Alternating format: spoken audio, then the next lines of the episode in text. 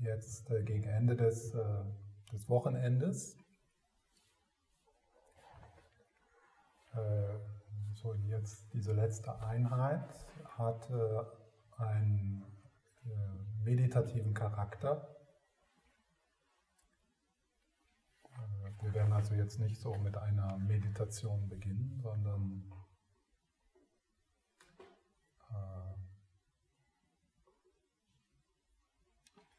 so eine Haltung mitbringen, dass also die ganze, die ganze Zeit, die wir jetzt noch miteinander verbringen,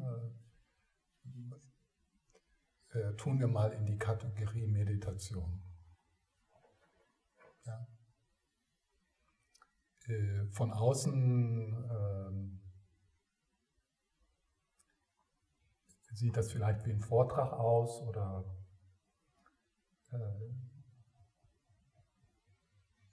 es ist aber, äh, es gehört in die Kategorie von Meditation. So, wir stehen jetzt an der Schwelle, an der Klippe. Äh, und was uns an die Klippe gebracht hat, ist der progressive Weg, der Stufenweg. Lamrim, Shamatha, Vipassana, die Arbeit an der Heilung innerer Prozesse, Traumaarbeit, Psychotherapie, Körperarbeit, äh, also alle, alle progressiven Methoden. Progressive Methoden heißt, dass wir, wir sind noch nicht da und wir tun was, um irgendwie dahin zu kommen. Und das, wo wir hinkommen wollen, das liegt in der Zukunft. Ja? Der progressive äh, Weg äh, impliziert die Idee, da ist jemand, ja, das ist schon mal die erste verwirrte Idee im progressiven Weg, dass da jemand ist. die zweite Verwirrung im progressiven im Stufenweg ist, dass gibt es, ein, es gibt einen Weg. Und die dritte Verwirrung im progressiven Stufenweg ist, es gibt ein Ziel das in der Zukunft liegt. Das heißt also, der progressive Weg, der Stufenweg an sich wird das Problem.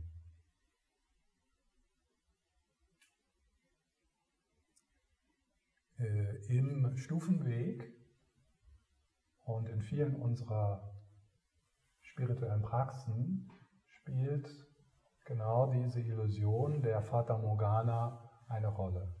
Ja? Da ist also etwas, was uns fehlt. Und es wird impliziert, wenn wir das und das tun und gute Jungs und Mädchen sind und alles richtig machen, dann kommen wir dorthin. In die Heilung, in die Entspannung, in den Himmel. Ja. Und äh, auf dieser Schwelle wird diese, diese Struktur ein Problem und wird als leer erkannt, als ausgedacht, als ein heilsames Placebo für Leute, die denken, dass sie noch nicht ganz sind. Die denken das. Die ganze progressive Methodik im tibetischen Buddhismus ist ein Placebo. Und Placebo wirken.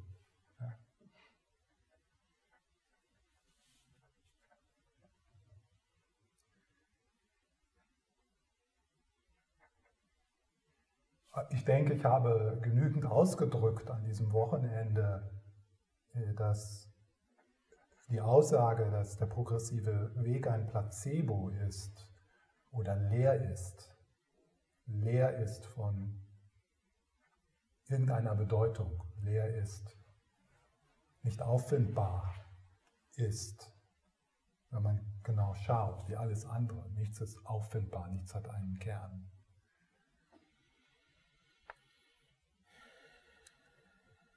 Ähm, das, das die Kostbarkeit des progressiven Weges nicht äh, vermindert. Ja, das, ist, das ist so eines der vielen Paradoxen, denen wir begegnen. Wir sagen, dass die Dinge leer sind. Das impliziert nicht irgendwie was Nihilistisches. Ah, deswegen hat alles keine Bedeutung.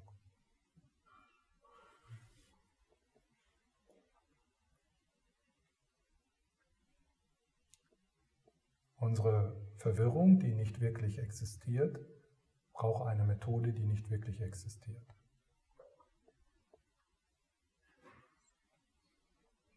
Unsere Verwirrung, die nicht auffindbar ist, die schon leer ist, braucht Medizin, die leer ist und nicht auffindbar ist.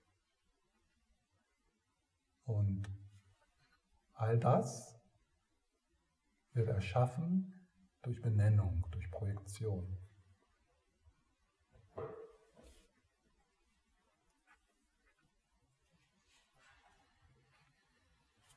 Das ist so ein Warnsignal, sobald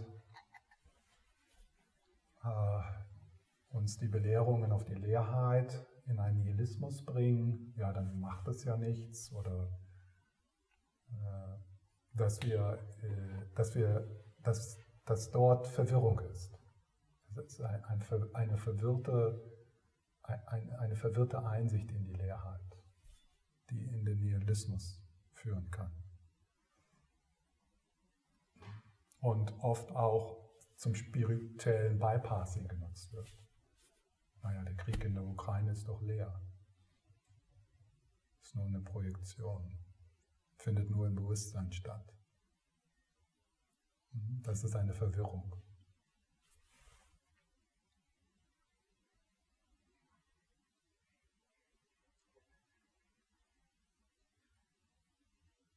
So, der direkte Weg, das direkte Aufzeigen, das Aufdecken, das Enthüllung, das Enthüllen des, des Erwachten, das schon jetzt in diesem Moment und immer nur in diesem Moment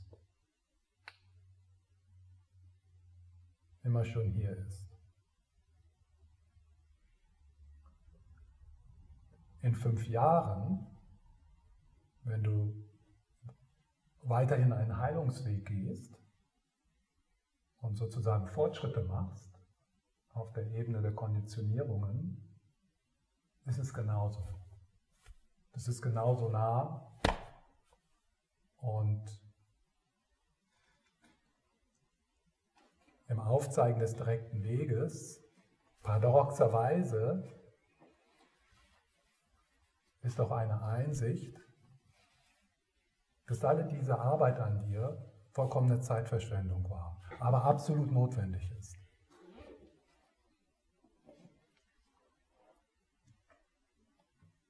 dass, die, dass der progressive Weg, die innere Arbeit, kann dich nirg bringt dich nirgendwo hin, weil du bist immer schon da. Ja, das ist so diese Reise des Heldens, der aufbricht, um den heiligen Gral zu finden. Die reist und geht durch die ganzen Herausforderungen und wächst und, und, äh, und entwickelt sich und und dann irgendwann kommt sie zu dieser weisen Hexe, die sagt, Mädchen, entspann dich, geh nach Hause. Und dann geht sie wieder zurück und dann gräbt sie im Garten und findet dort den heiligen Gral. Die Reise war unnötig, aber notwendig.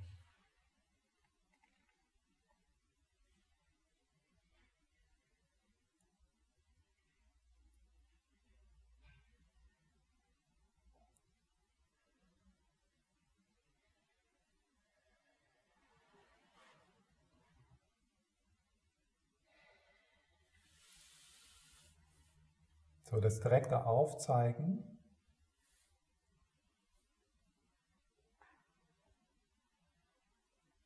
Dessen, was immer da ist,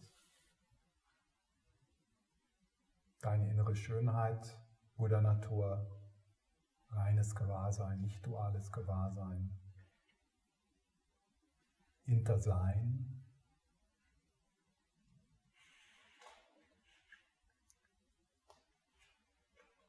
kann nicht durch Konzepte geteilt werden.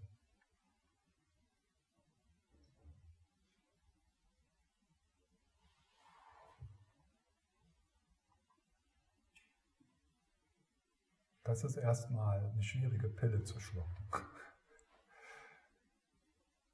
Etwas, wo äh, sicher für lange Zeit auch ein Ringen und Versuche in dir geschehen. Ja? Äh, alle Philosophien, die in den verschiedenen spirituellen Traditionen entwickelt wurden, sind Versuche der Menschen, die eine direkte Erfahrung der Nicht-Dualität gemacht haben, die zu teilen durch Worte. Es ist also nicht so, dass Philosophien, die diese Menschen in die Erfahrung der Nicht-Dualität gebracht habe, hat, sondern Philosophien haben sich entwickelt aus dieser Erfahrung heraus. Ja? Es ist also nicht, dass dieser Vers Tongme Sangpo in die Erfahrung der Nicht-Dualität gebracht hat, sondern dieser Vers ist ein Versuch von Tongme Sangpo, diese Erfahrung der Nicht-Dualität zu teilen und weiterzugeben.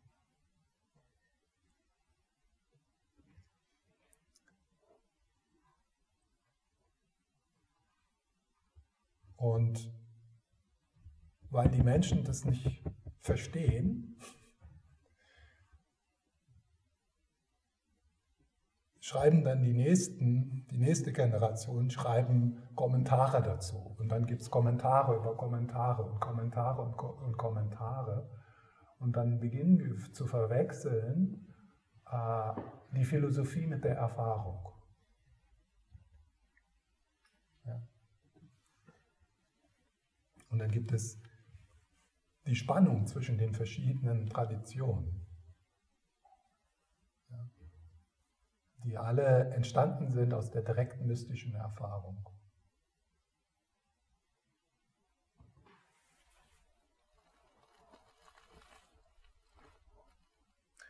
Als der Buddha seinen Versuch gestartet hat, diese Erfahrung zu übertragen, hat er nur eine Silbe gesagt. Ah.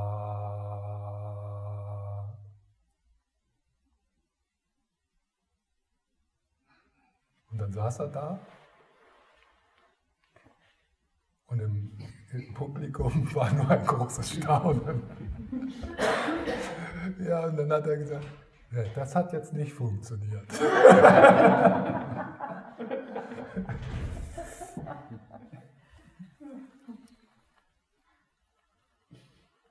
Und einmal, wo der Buddha eine andere Methode verwendet hat,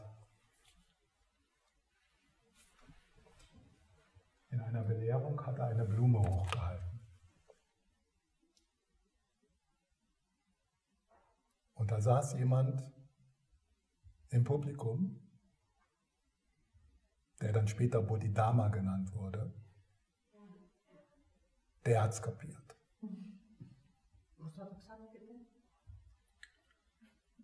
Da saß einer im Publikum, der hat, der hat, der hat, der, der trug später den Namen Bodhidharma. Der hat es kapiert.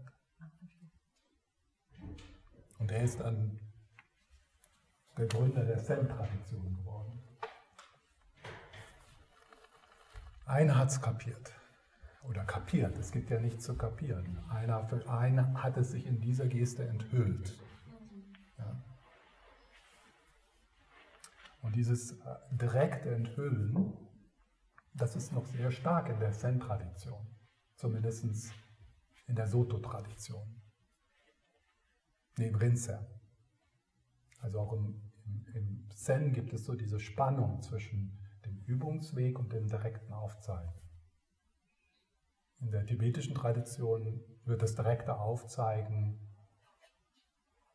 äh, radikaler betont in der Dzogchen-Tradition, am radikalsten.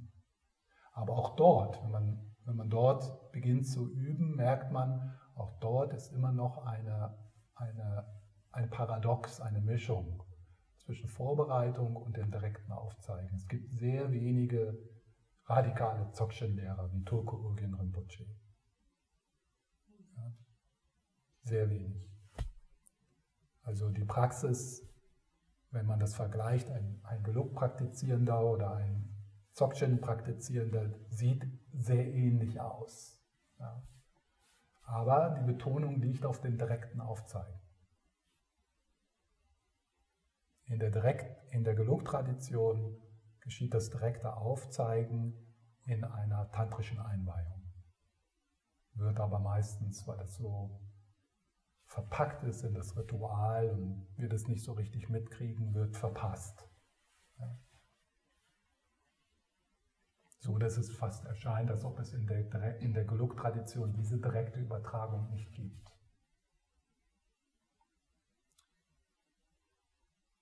Die direkte Übertragung, Guru-Yoga, Vereinigung, Yoga, Vereinigung. Das direkte Aufzeigen ist nicht etwas, was dort wird dir nichts gegeben, sondern in der Vereinigung wird gemeinsam in der Beziehung etwas enthüllt.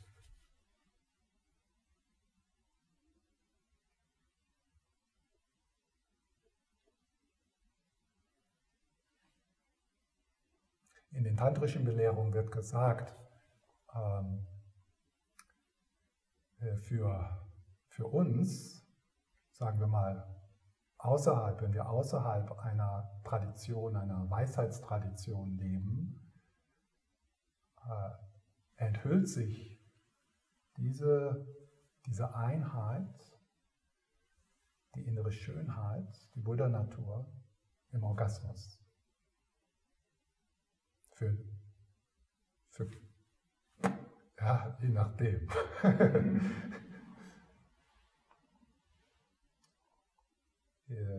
es wird dort gesagt, dass aus dieser, aus dieser Erfahrung der Erfüllung, der Grenzenlosigkeit, der Herz-zu-Herz-Verbindung, die Einheit mit dem Partner, äh, dass das, äh, dass das Teil ähm, äh, Teil dessen ist, warum wir so angezogen sind von dieser Art von Vereinigung, weil es eine, eine mystische, eine spirituelle Erfahrung ist, die wir dann wahrscheinlich nicht so nennen, ja,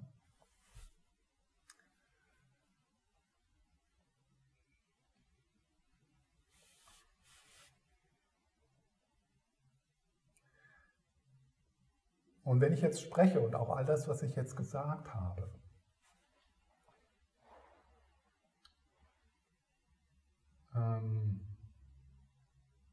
da ist natürlich äh, das Narrative selbst, das ist hier, das hört zu, das versucht daraus Sinn zu machen. Und diese Ebene ist, ist auch okay.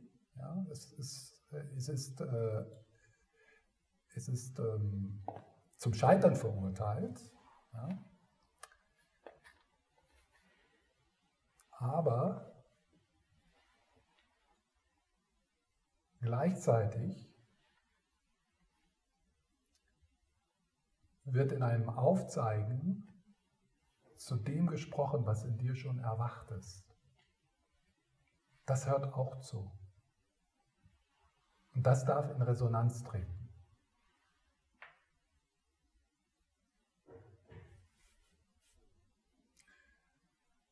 Vielleicht könnte man so sagen, vertraue der Intuition deines Herzens. Ja, höre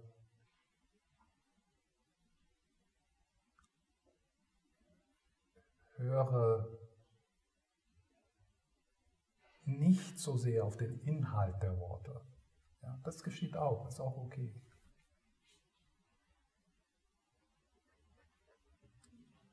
Das Aufzeigen ist mehr ein, ein, eine Resonanz, ein energetisches Ereignis.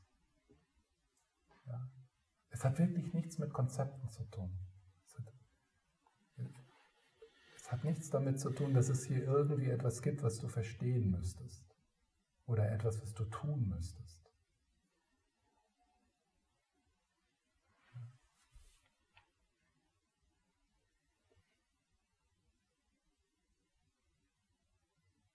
Es ist so, als ob du zu Hause so ganz entspannt in der Couch sitzt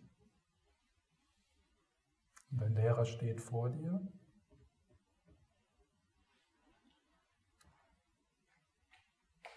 Und dann stellst du die Frage, oh, ich möchte so gern entspannt auf einer Couch sitzen. Wie komme ich da hin? Was muss ich da machen? Wo ist die Couch? Und der Lehrer sagt, Entspann dich, du sitzt schon da. Du bist schon zu Hause. Das ist es. Das ist es. Und in dem Moment kann geschehen, dass da eine Erfahrung ist, hey, ich sitze schon auf der Couch, deswegen kann ich sie nicht sehen, weil ich schaue von der Couch. Ich muss nichts tun. Oder ein Unglauben, ein Widerstand. Nein, das ist nicht die Couch. Mir ist ein bisschen warm. Ich habe hier so ein bisschen Magen, Magenverstimmung. Das ist nicht die Couch, auf der ich sitzen möchte. Das ist nicht mein Zuhause. Ja, das ist es auf jeden Fall nicht. Denn die entspannt auf der Couch zu sitzen, das fühlt sich ganz anders an. Naja, und dann aus Mitgefühl sagt der Lehrer, dann geh mal in die Küche, mach zehn Liegestützen, äh, üb das mal, ich zeige dir genau, wie man die Liegestützen macht, streng dich ordentlich an äh, und dann darfst du auf der Couch sitzen. Und und dann dreht sich die Person nach den Liegestützen um und schaut zurück und erkennt, wow, ich habe tatsächlich auf der Couch schon gesessen. Ja, da setze ich mich jetzt einfach hin. Aber jetzt weiß ich, dass ich da sitze. Ja, das ist so der progressive Weg. Der Umweg. Der notwendige, kostbare Umweg.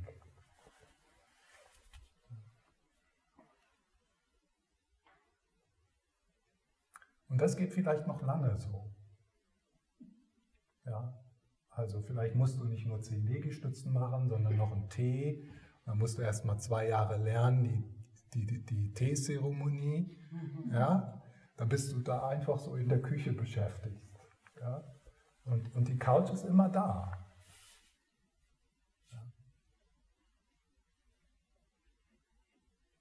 Und dann aber kommt irgendwann der Moment, wo du erfährst, dass du schon auf der Couch sitzt. Und das ist dann das Ende des Suchens.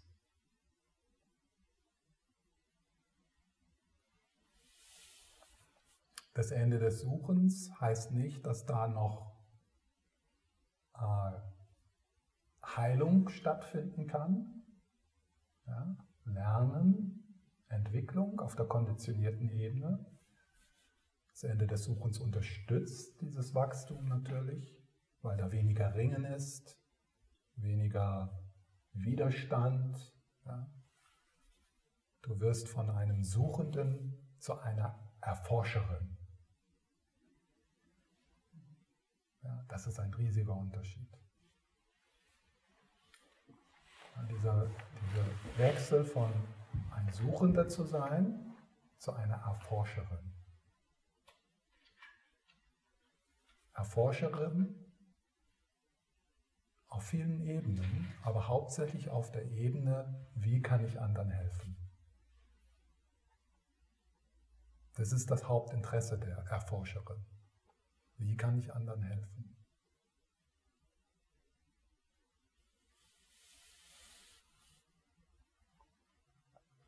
Jetzt auf der Couch sitzen hört sich vielleicht sehr passiv an, das ist manchmal so eine Angst auch, wenn wir auf der Klippe stehen und wir auf der einen Seite ausrutschen wollen, auf der anderen nicht. So eine Angst, die uns zurückhält, ist manchmal die Angst davor, aus der Intuition heraus zu handeln. Die Angst davor, dass wenn der Impuls des Suchens, der Angst, wenn der Impuls des Ich sollte, ich muss, wenn das nicht mehr da ist, dass du nicht mehr wirken kannst, dass du nicht mehr für deine Familie sorgen kannst, dass du dein Geschäft nicht unterhalten kannst. Und das ist eine unrealistische Angst, weil das Gegenteil passiert.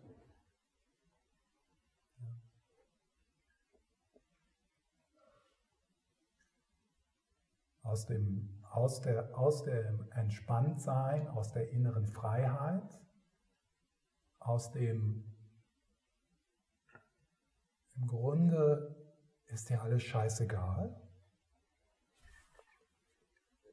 hör auf den Ton meiner Stimme, wenn ich sage scheißegal. Das ist nicht, das ist alles scheißegal. Das ist alles scheißegal. Wow! Wahnsinn! Was in meinem Leben, ob ich in meinem Leben erfolgreich bin, ob ich da bin oder da oder was geschieht oder ob ich das iPhone verliere, ist scheißegal. Es ist, ist nichts. Ja.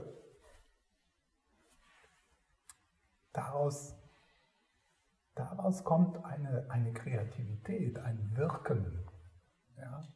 Wenn man jetzt zum Beispiel so ein, eine Vision, ein Rollenmodell wie Lama Sopa in seinem Leben hat. Ja. Der ist geboren in so einem Dorf aus der Steinzeit, irgendwo im Seittal im, im Solukumbu. Und jetzt? Wow, bewirkt er so viel. Aus seinem Scheißegal. Aus seiner Freiheit heraus. Ohne Agenda. Ohne nachzudenken. Spontan. Ja, wenn der Lama Sopa so, ne, wenn er irgendwo ankommt, dann steht da manchmal so eine lange Reihe. Ja, der wendet sich einigen Leuten zu und sagt irgendwas. Ein Satz. Das ist genau das, was die Revolution in dieser Person auslöst. Und das hat er nicht geplant. Da überlegt er nicht, ah ja, was braucht er oder so. Das ist das spontane Wirken von Bodhicitta, das durch ihn wirkt. Und das ist auch in dir. Also die Angst, so die Kontrolle zu verlieren, das kann recht dramatisch sein manchmal. Also es gibt für, für viele für, für, für einige ist so dieses, was ich jetzt so als Ausrutschen nenne, eher ein, ein, ein langsamer Prozess. In der tibetischen Tradition wird, das, äh, wird da die Metapher verwendet, du gehst durch den Nebel, bis du nass bist. Das ist also nicht so der, das ist nicht so ein Sprung und dann bist du nass, ja, äh, weil das auch äh, zu viel wäre für dich wahrscheinlich, wenn der Kontrast zu groß ist. Also wenn der Kontrast sehr groß ist, da ist sehr viel Enge, sehr viel Angst, sehr viel Druck in dir und immer tun und immer, ich bin nicht gut genug und, äh, und dann plötzlich diese absolute Freiheit, das, das kann dein Nervensystem nicht ertragen. Das explodiert. Ja? Und für, die, für viele von uns ist es e, eher so ein, ein, ein Nasswerden und dann irgendwann merkst du, oh, wo ist denn meine Angst? Wo, ist, wo bin ich? Und du kannst dich, du kannst den Punkt des Erwachens nicht irgendwie zeitlich in, auf ein bestimmtes Event festlegen. Ja. Das gibt es, so Eckhart Tolle mäßig, ja, oder Byron Katie mäßig, so ein Event, Für die meisten ist das nicht so. Man bemerkt einfach mit der Zeit, dass man leichter durchs Leben geht. Und das ist viel, leichter durchs Leben zu gehen.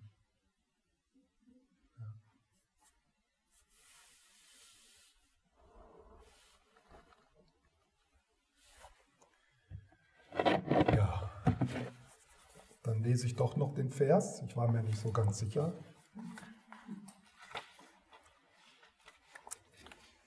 Gucken, was da kommt. Der erste Satz ist, alle Erfahrungen sind dein eigener Geist.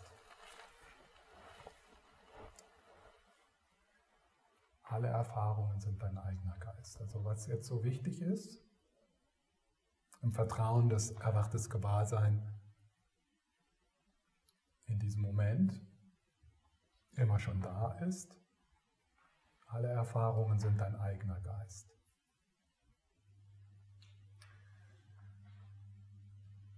Das, was ich sehe, ist mein eigener Geist. Das, was ich höre, ist mein eigener Geist. Das, was in meinem Leben geschieht, in meiner Familie, in meinem Land, in der Ukraine, ist mein eigener Geist. Diese Erde ist mein eigener Geist. Dieses Universum ist mein eigener Geist.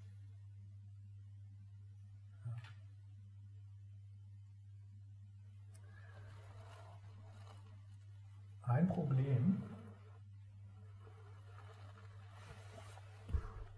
das ist ja ein Satz, der, der, das ist keine Philosophie, sondern das ist ein Satz, der aus der Erfahrung von Tongme Sammo kommt. Und wie gesagt,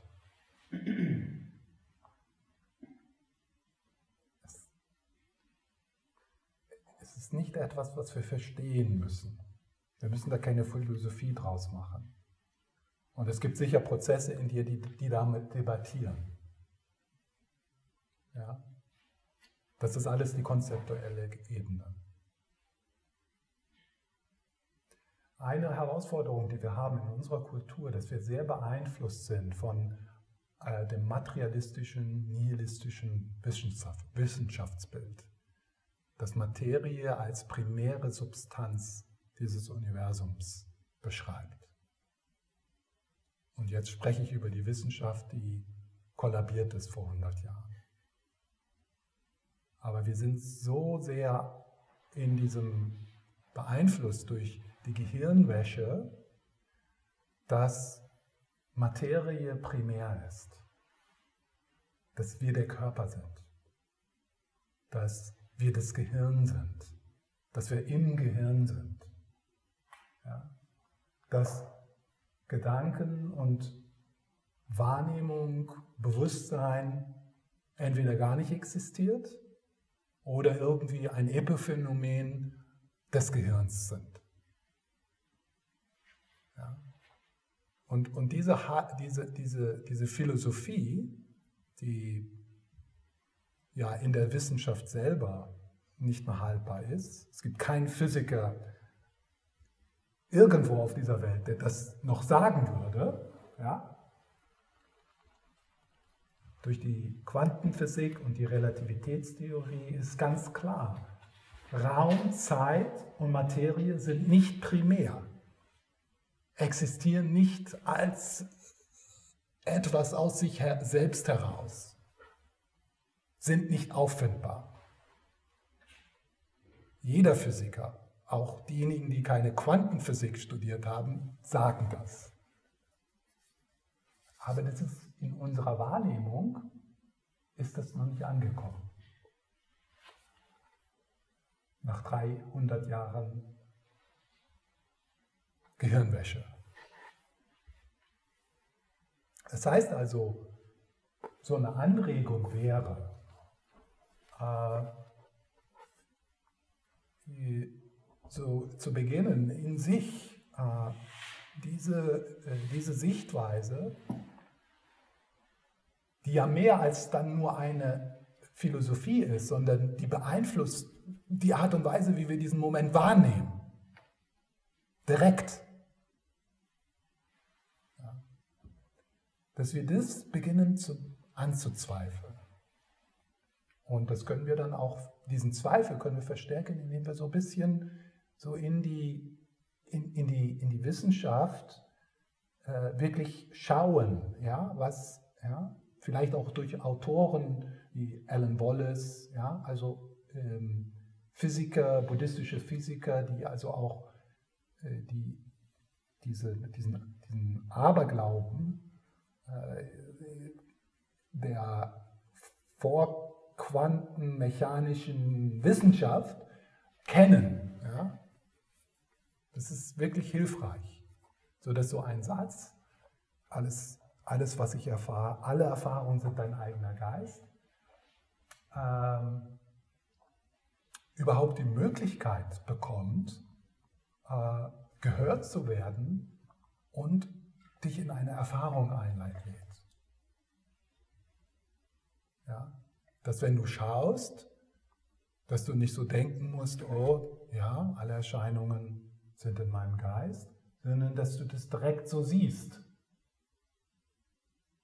So wie du jetzt im Moment siehst, ja, der Tisch hier ist draußen und der ist dann aus Atom gemacht und es ist der gleiche Tisch wie heute Morgen. Und der existiert da wirklich unabhängig.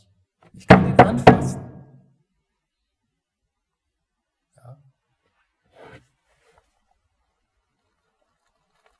Auch das ist eine Erscheinung in meinem Geist. Wenn ich die Festigkeit spüre, dorthin schaue, merke ich, selbst die Festigkeit ist leer. Da ist nichts. Das ist eine Erfahrung der Festigkeit, die ich Festigkeit nenne. Und die Erfahrung der Festigkeit ist in meinem Geist.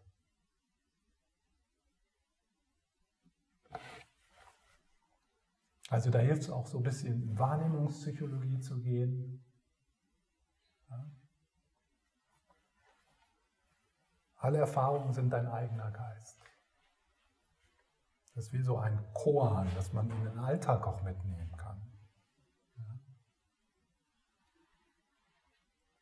Alles, was ich erfahre, sind Erscheinungen in meinem Geist. Sind Erscheinungen im Geist. Lass das Mein weg.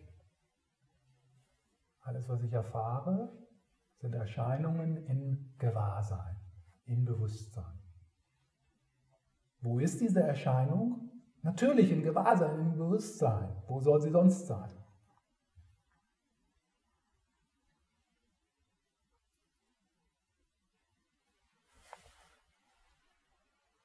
Da draußen gibt es keine Farben. Die Farben werden in deinem Bewusstsein erzeugt. Da kann man sogar noch dann in die Neuropsychologie gehen, um diesen Prozess zu verstehen.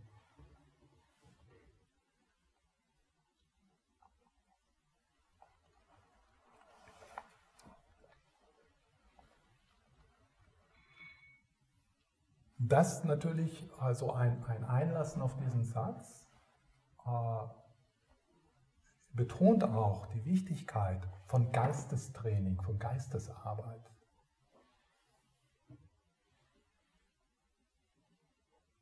Glück ist eine Erscheinung in deinem Geist. Angst ist eine Erscheinung in deinem Geist.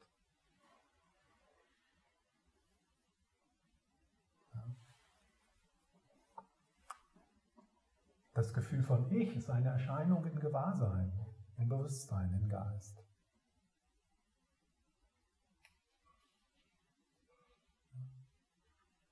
Die Erfahrung von Gehirn ist eine Erscheinung, eine Erfahrung im Geist.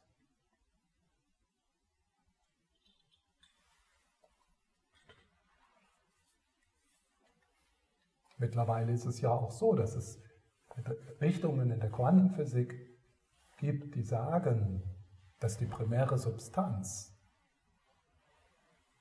ist Consciousness. Primäre Substanz, so wie in einem Traum. Ja? Also die, das ist ja auch so eine, eine, eine Metapher in, in der, auf dem direkten Weg. Ist so einfach so dieser Satz, dieser Moment ist wie ein Traum. In einem Traum erzeugen wir ein ganzes Universum, oft auch ähm, mit dem, mit dem Ich, ja? oder zumindest mit einer Identifikation mit einem Beobachter. Ja? Und wenn der Traum, sagen wir mal, herausfordernd ist, also ein Albtraum, erzeugt er auch die Angst. Ja? Also das Objekt wird erzeugt, die Angst wird erzeugt im Traum. Das Gefühl von demjenigen, der da Angst hat. Und jetzt die ganze, das ganze Setup. Ja, das ganze Setup. Auch das Gefühl von Zeit. Das ist alles. Ja. Und was ist das? Also wenn, sagen wir mal, das Traum-Ich ist ein Wissenschaftler, das baut ein Laboratorium, das guckt und sucht aus was ist das alles gemacht? Was findet dieser Wissenschaftler in deinem Traum? Ja. Er findet das Bewusstsein des Träumers. Alles ist aus gemacht, sind Erscheinungen im Bewusstsein des Träumers.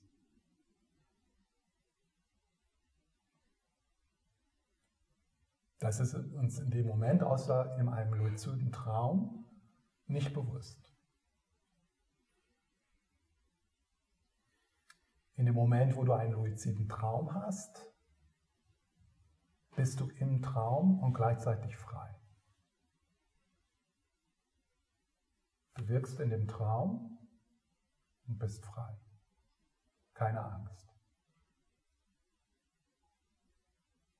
Da ist keine Angst.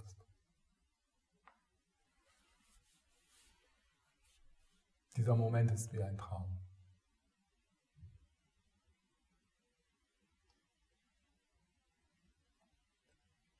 Zu sagen, dieser Moment ist, ist wie ein Traum, nimmt nicht den Wert dieses Momentes weg. Zu sagen, dieser Moment ist wie ein Traum, ist eine Metapher, eine Beschreibung, wie dieser Moment existiert. Wie existiert dieser Moment wie ein Traum?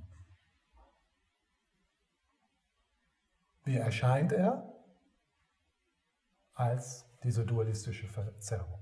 ich bin hier, das ist getrennt von mir und das macht mir Angst. Oder ich will was davon. Ich, ich brauche da etwas. Da ist Mangel hier. Und all das sind Erscheinungen im Gewahrsein, im Bewusstsein.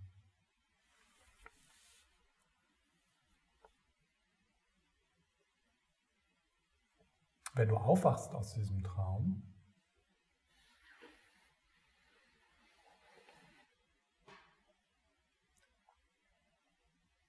in diesem Aufwachen, habe ich schon erwähnt, kommt einher die Verpflichtung dieser Einsicht in, den, in die traumgleiche Natur mit anderen zu teilen. Weil das ist die Medizin, die wir alle brauchen. Alles andere sind provisorische Medizin.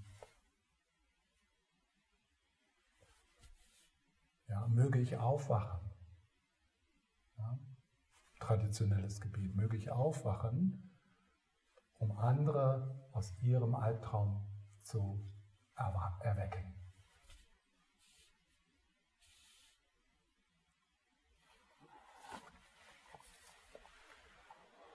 Der, der Geist selbst, ja, der Geist selbst, der Geist selbst, das ist eine der vielen Worte für innere Schönheit, für Buddha-Natur, für nicht-duales Gewahrsein, für reines Gewahrsein, für den Urgrund, für das Göttliche, für die Essenz.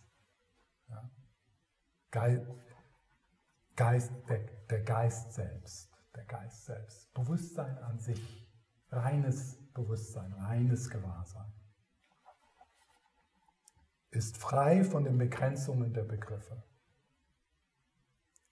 Begrenzungen der Begriffe, das ist der Prozess des konzeptuellen Geistes, Einheit zu teilen in voneinander getrennte Dinge und nicht nur das, ihnen eine Bedeutung zu geben, die dann so uns erscheint, als ob diese Bedeutung in den Dingen ist. Wir vergessen, dass wir den Dingen die Bedeutung geben, die sie für uns haben. Und dass die Dinge selber, die Situation selber, keine Bedeutung von ihrer Seite haben. Die kommen nicht so von außen auf uns zu, sondern wir produzieren die raus und dann vergessen wir das, nehmen das nicht wahr und dann, ja, wie habe ich ja schon gesagt, Schönheit liegt im Auge des Betrachters. Es kommt von hier und nicht von da. Aber es erscheint so, als ob es von dort kommt. Das ist die Begrenzung.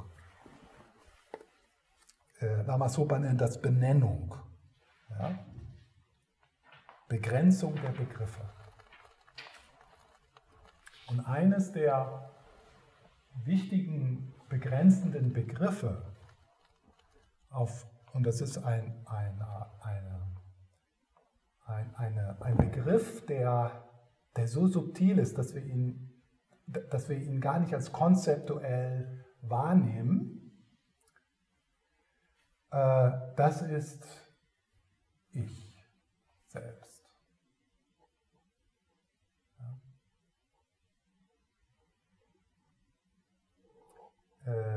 dass die Erfahrung, dass es hier so einen Kern gibt, aus dem du schaust. Ein Kern, der von allem anderen getrennt ist. Im Zentrum des verwirrten Geistes bist du. Und was da alles geschieht, ist das Wichtigste, weil das geschieht dir. Das ist ein subtiler Begriff, der körperlich spürbar ist in einer Kontraktion deines Energiekörpers. Das sich so durch dein ganzes Sein, durch, den, durch, durch deinen ganzen Körper zieht. Ich. Ja, das ist so diese Welle, also nochmal diese Ozeanwelle-Metapher. Eine Welle hebt sich aus der Einheit verlässt die Einheit niemals. Und irgendwie entwickelt diese Welle die Kapazität des konzeptuellen Geistes, die Illusion der Trennung zu erzeugen. Und diese Illusion der Trennung hat den Namen Ich. Selbst. Und in diesem Moment ist also eine Kontraktion, eine energetische Kontraktion. So. Und die Identifikation, die Identifikation führt dann dazu, dass, äh, dass das Gewahrsein sich so zusammenzieht in dieser Trennung und dann das als zentrale Position genommen wird und man dann aus dieser Kontraktion heraus schaut. Auf eine Welt, die getrennt ist. Und diese, diese Welle, stellt euch vor, diese arme Welle, ja, die plötzlich Angst hat, die sich zu klein fühlt oder zu groß oder die denkt, sie wählt am falschen Platz oder ja, die unzufrieden ist, die rücksichtslos wird. Ich brauche mehr Platz. Oh, ich habe zu viel Platz. Ich habe nicht genügend Schaum.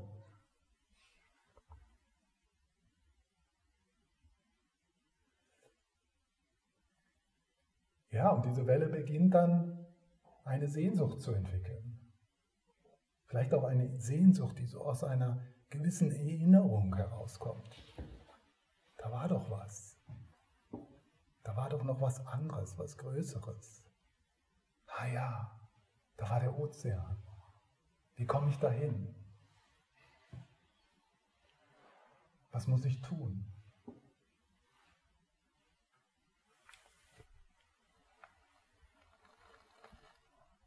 Und diese, diese, diese, diese Struktur, die ich dann, die nenne ich manchmal die verkrustete Endlosschleife. Ja? Die verkrustete Endlosschleife die sich im Laufe unseres Lebens immer mehr verkrustet. In, ja, ich bin halt so, hm, bin so ein bisschen bitter. Ja. Verkrustet, verkrustet, verkrustet. Das ist meine Vergangenheit, das ist meine Zukunft, das ist mein, das ist mein Körper. Verkrustet, verkrustet, verkrustet. Ganz stabil, ganz verkrustet. Flexibilität ist nicht mehr vorhanden. Nur noch ein, ein, ein Leben in diesen Verkrustungen.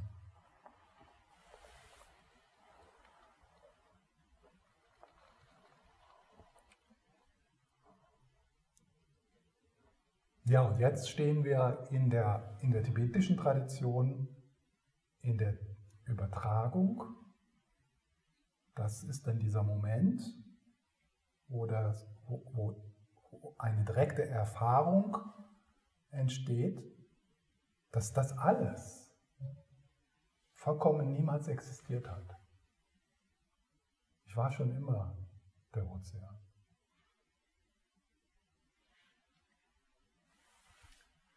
Was hilfreich ist in dieser Metapher mit den Wellen und dem Ozean, weil das ist oft dann so eine Frage, wenn wir über Gewahrsein und Bewusstsein äh, äh, wenn wir dort forschen, kommt dann so die Frage, ja, ist das nur ein Gewahrsein, ein Bewusstsein? So, oder gibt es so verschiedene Gewahrseinsströme, die irgendwie voneinander getrennt sind? Ja?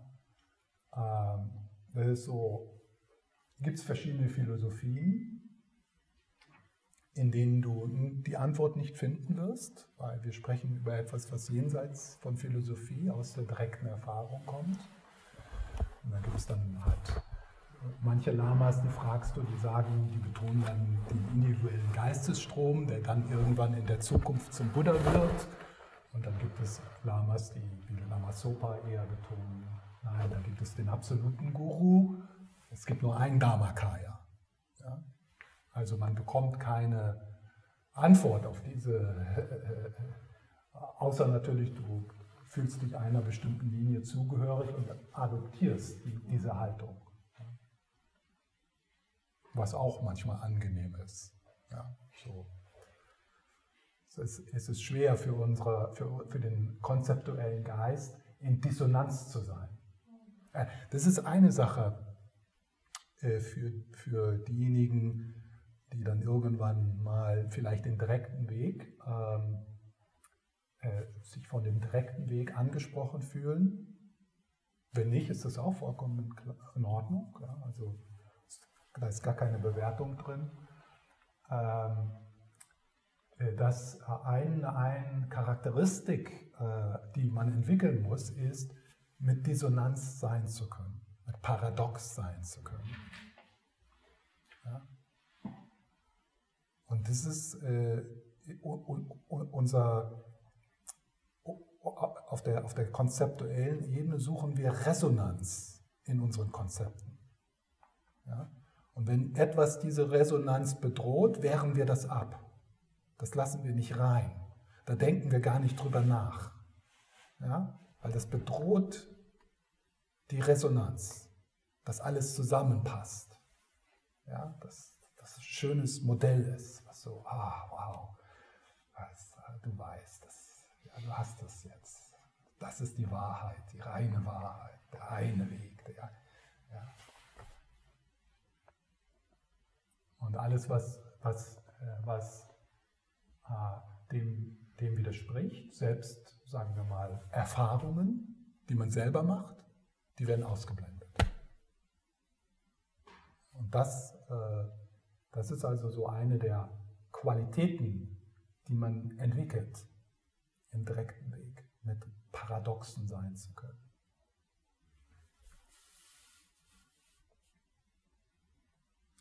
Äh, Nochmal zurück zu, dem, mit, zu der Metapher mit den, Wolk, äh, mit den Wellen und dem Ozean. Das ist so eine Metapher, die so ein bisschen äh, dieses Paradox bildlich darstellt. Ja?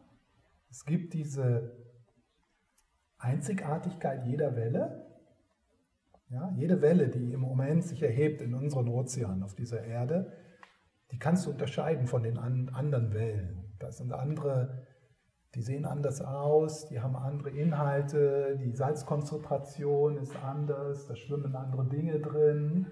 Ja? Also das ist so. So, wenn wir uns jetzt mal hier so als Wellen äh, erle erleben, ja, also hier ist so eine Welle und da ist eine Welle und hier ist eine Welle.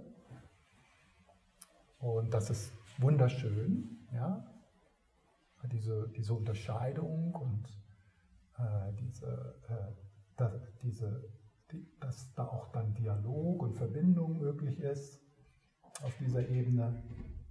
Aber dann sind wir auch eins. Und wenn, wir, wenn die Welle, Welle beginnt, Vipassana-Meditation zu praktizieren, dann beginnt die Welle erstmal die, die, die Einsicht zu bekommen, das bewegt sich alles, das verändert sich alles, nichts ist stabil.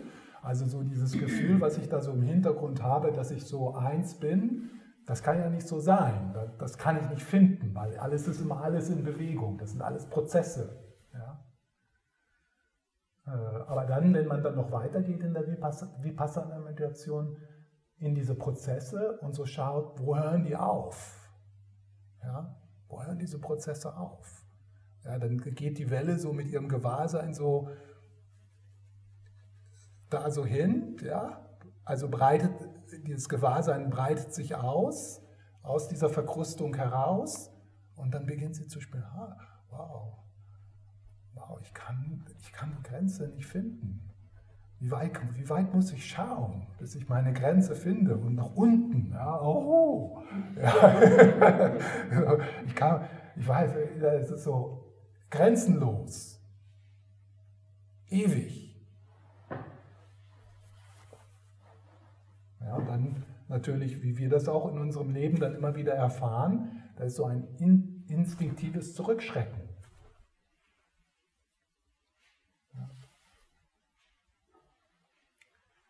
weil äh, diese Verkrustung und die Angst damit und das Ringen und das Suchen äh, ist Leiden, aber irgendwie sind wir dort auch verhaftet. Irgendwie mögen wir das. Irgendwie mögen wir unser Leiden. Das, weil, weil dann wissen wir, wer wir sind. Ja? Das ist so eine Sicherheit. Und etwas in uns zieht, zieht es vor, zu wissen, auch wenn es scheiße ist, als nicht zu wissen. Nicht zu wissen, wer wir sind. Und wer wir sind, wer wir wirklich sind, das können wir nicht wissen. Das können wir nicht beschreiben.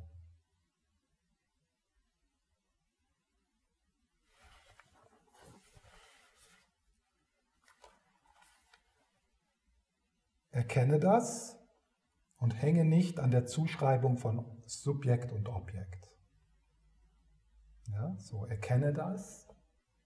Äh, der Geist selbst ist frei. Das ist so, in der Zen-Tradition wird das Kensho genannt. Das ist so ein, in der, in der Vipassana-Tradition ist das Stream Entry. Ja. Es ist so ein, ein, ein Erhaschen der Ozeannatur,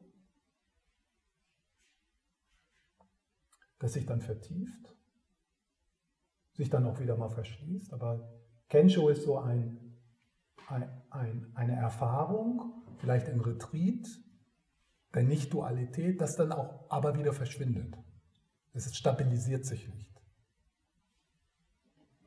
Die Stabilisation von Kensho wird Satori genannt in der Zen-Tradition. Ja, dann stabilisiert sich das. Äh, und dieses Kensho, also dieses erstmal vielleicht zunächst mal so ein kurzes Aufblitzen, ja, so wie es einige von euch auch in Retreats oder bestimmten äh, Phasen eures Lebens erlebt habt, so ein, ein kurzes Aufblitzen. Das ist das, erkenne das.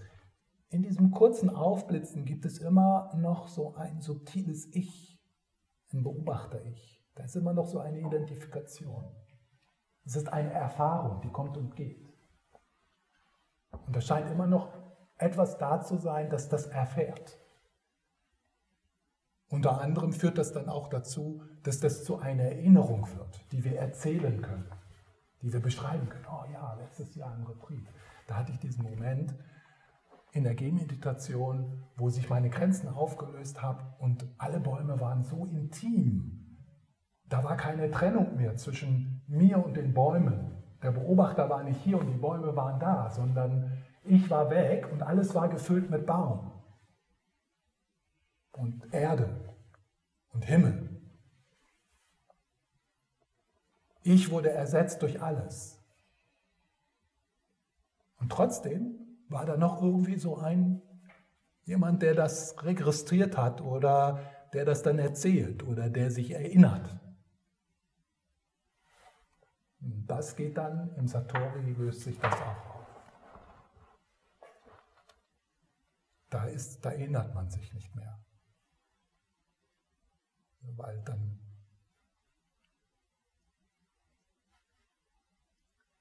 dann ist es hier. Ja.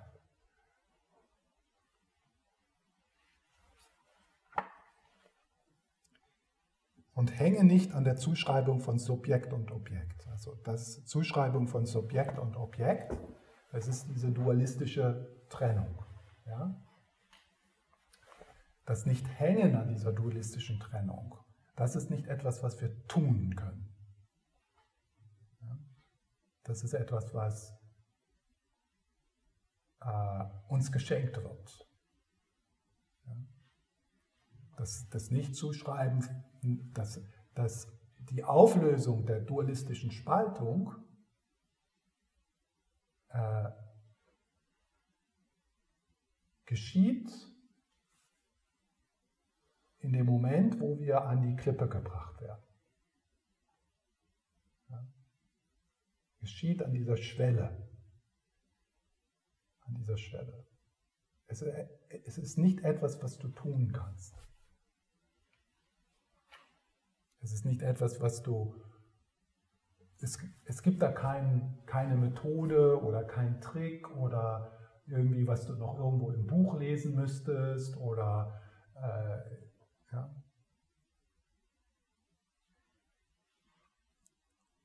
Das liegt nicht in deiner Hand, in deiner Du als das kleine Selbst.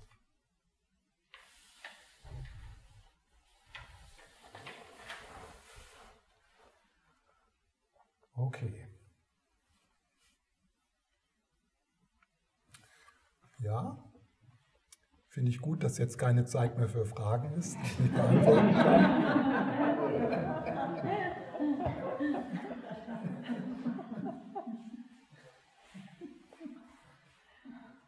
Es ist manchmal etwas herausfordernd, äh, sich mit den ganzen verkrusteten äh, äh, Endlosschleifen auseinandersetzen zu müssen.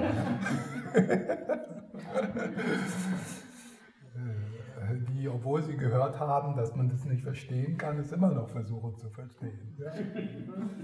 Oder mit den verschiedenen Prozessen des Widerstandes oder ja, es ist nein, es ist auch äh, natürlich Teil äh, dieser, dieses Teils dieser Erforschung im Dialog zu sein. Ja. Äh, aber ich bin eher äh, äh, jemand, der Dialog vermeidet.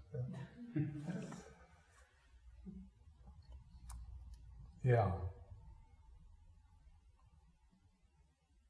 Ja, vielleicht beenden wir diese kostbare Zeit nochmal mit so ein paar Minuten gemeinsamen Sitzens. Und jetzt vielleicht am Ende ist es möglich, so das ähm, Verstehen wollen und das Erinnern wollen und so weiter und so fort äh, zu entspannen, so wie nach getaner Arbeit. Du kommst nach Hause und alles ist getan und ja, und du ergibst dir die Erlaubnis, so einfach zu sein. Das ist jetzt so die Einladung,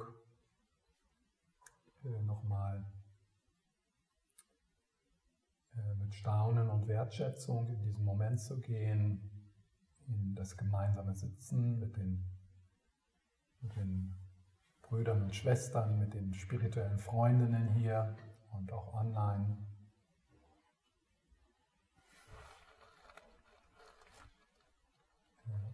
Präsenz äh, des Buddhas und der Linie, die durch ihn hindurch dann zu seiner Heiligkeit dem Dalai Lama und dann hier in diesen Raum gekommen ist. Wie kostbar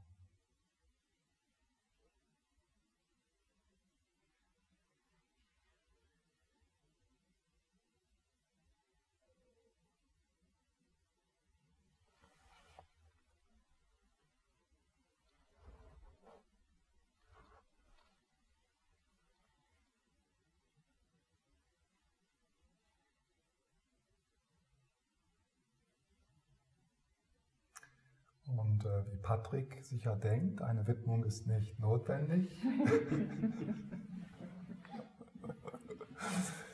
Warum soll man das in Worte fassen? Ja?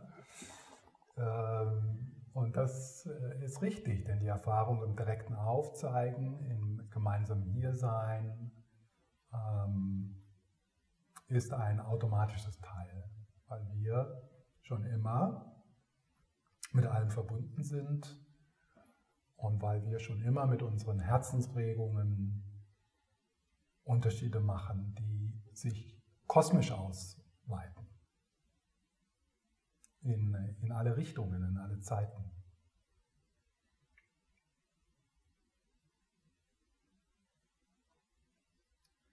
Äh, diese Herzensbewegungen, die tiefgründige Liebe, die durch dich wirken möchte, die wirkt schon jederzeit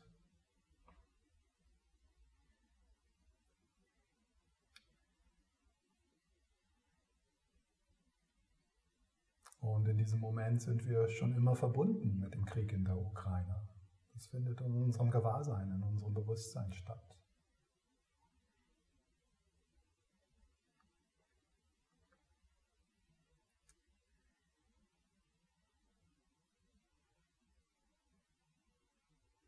liebevolle Stille teilen, die alles durchdringt. Und du bist diese liebevolle Stille.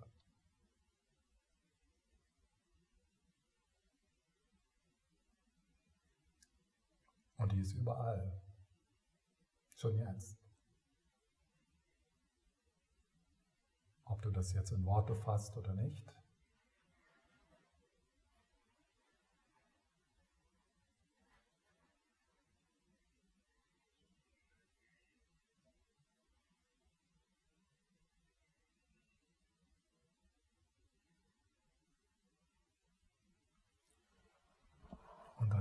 möchtest, ist es natürlich möglich. Auf der konzeptuellen Ebene Kontakt zu machen mit bestimmten Menschen, alles Erscheinungen in deinem Geist. Deswegen macht es einen Unterschied. Deine Liebe.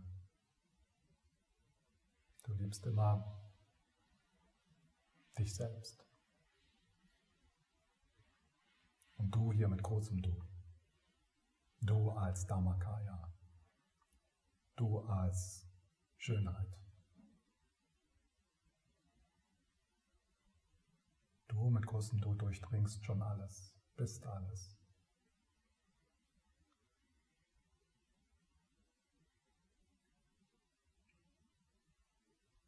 Du als äh, mit großem Du bist die Liebe.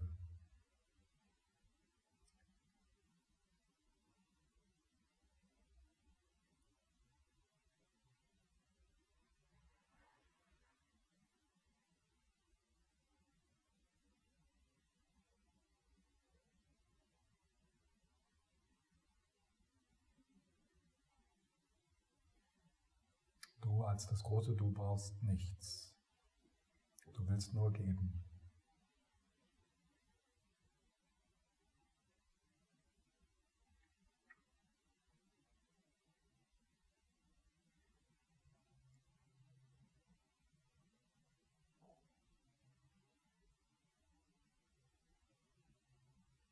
Du als das große Du musst nichts verteidigen, da gibt es nichts zu verteidigen.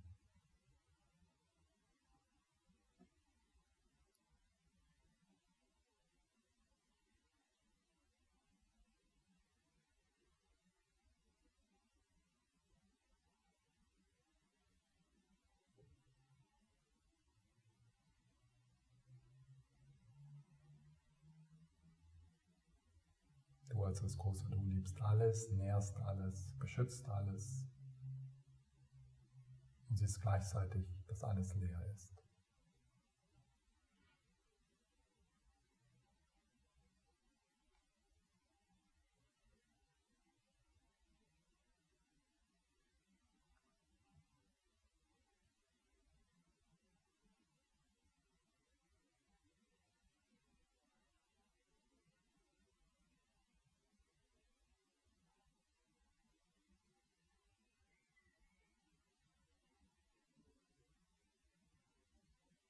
Gibt nichts zu tun.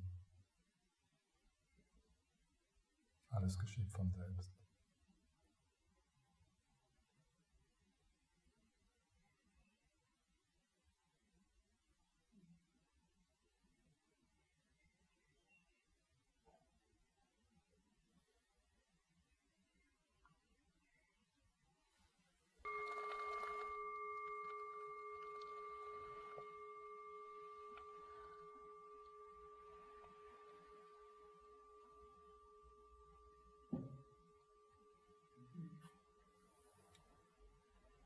Ja, vielen Dank.